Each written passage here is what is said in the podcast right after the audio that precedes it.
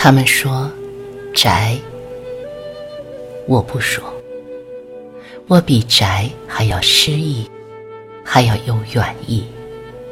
我是幽居，我像蝉一样幽居。是啊，是一只卧在泥土深处的蝉，一卧多年，柔软而湿润。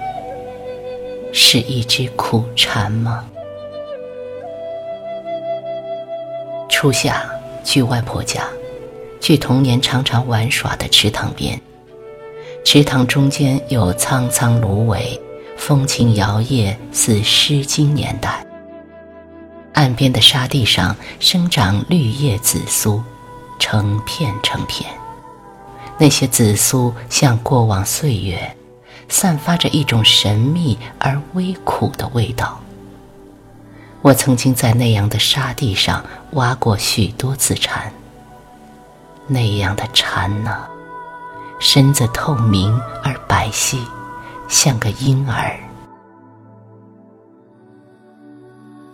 可是，如今我已长大。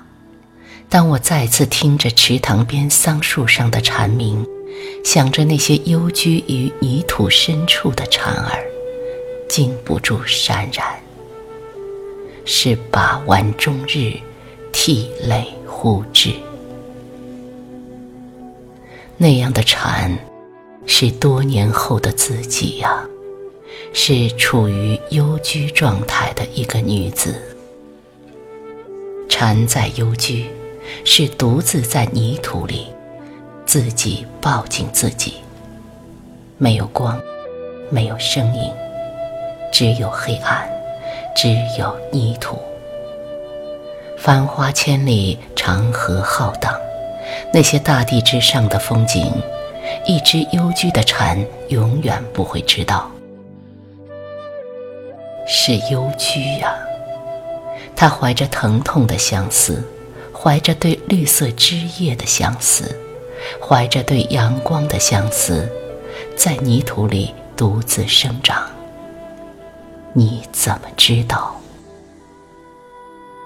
一只幽居的蝉，孤独那么长，而可以放声歌唱的时光那么短。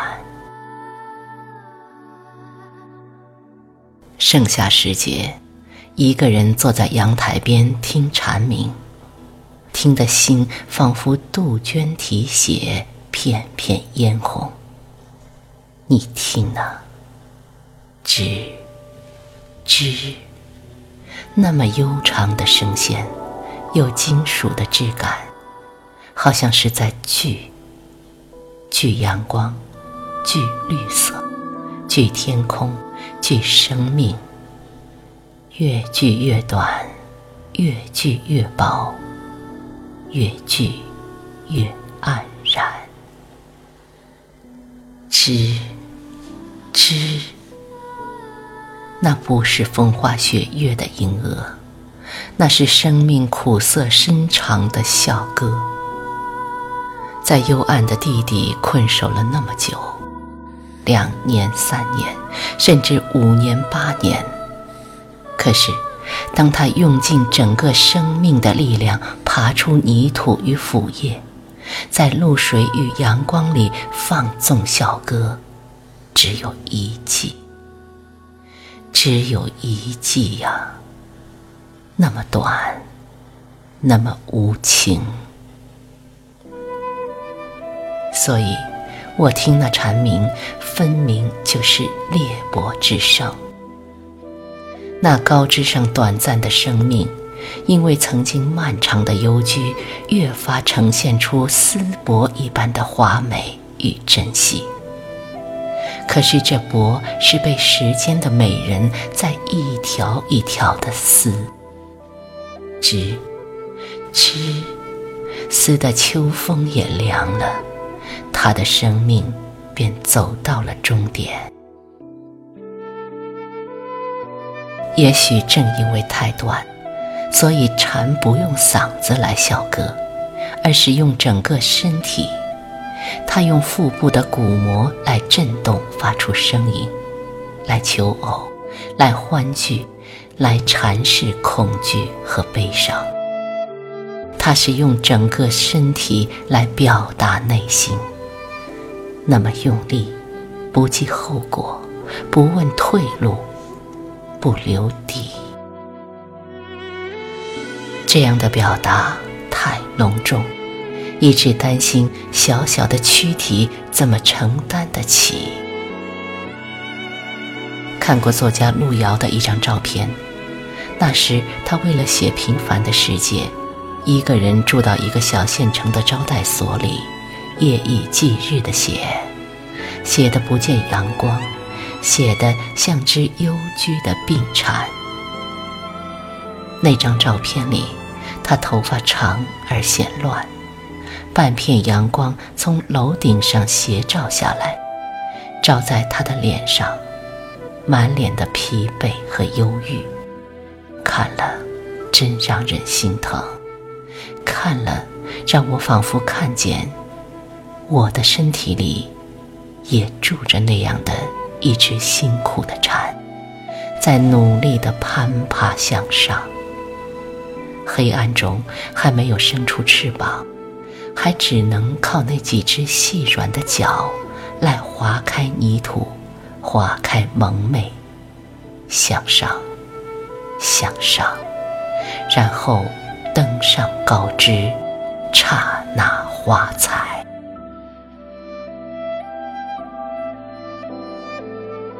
路遥写完《平凡的世界》，只过了四年，便因病去世。平凡的世界照亮了他，也耗干了他。去世时才四十三岁，一个男人写作的黄金时代才开始。可是他已经走完了他的一生。如果生命的华美是这样的短暂而疼痛，我宁愿永在地底，永远幽居下去。我愿意放弃羽化生翅，放弃独居高枝，餐风饮露。愿意放弃奢华与光芒，放弃喧闹和虚荣，做一个幽居在俗世的女子。谁都不认识我，除了亲人和寥寥的几个老友。我知道，许多时候，我只是一只幽居的蝉。我的生活简之又简，是过滤。再过滤，养花种菜，写字旅行，爱人和爱己。我收敛了所有曾经的疏狂，安身低眉，在烟火红尘里，做一个寻常的女子。寻常又寻常，敛了光芒和尖锐的刺，舒展一些。洒然一些，轻盈一些，做这样一只幽居的蝉。即使我有轻哀，有黯然，有微雨泪先流的刹那心酸和动情。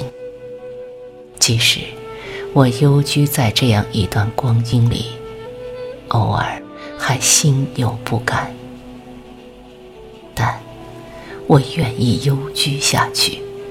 慢慢不问起，也不再长街短巷的去寻找某一个人，或者跟他去郊外登古塔看日落。也放下了，也看开了那些浓情蜜意。最简洁的爱情，是让一个人幽居在内心，像一条冬眠的蛇，永不翻身。永不醒来，一直的幽居下去。据说北美洲有种十七年蝉，它会在黑暗地底蛰伏幽居十七年，然后爬上高枝笑歌，雌雄交配，然后双双先后死去。在昆虫的世界里。那真是漫长的幽居。我愿意做这样的一只十七年蝉，我愿意慢慢幽居，不怕孤独，不奢求绚丽的高枝。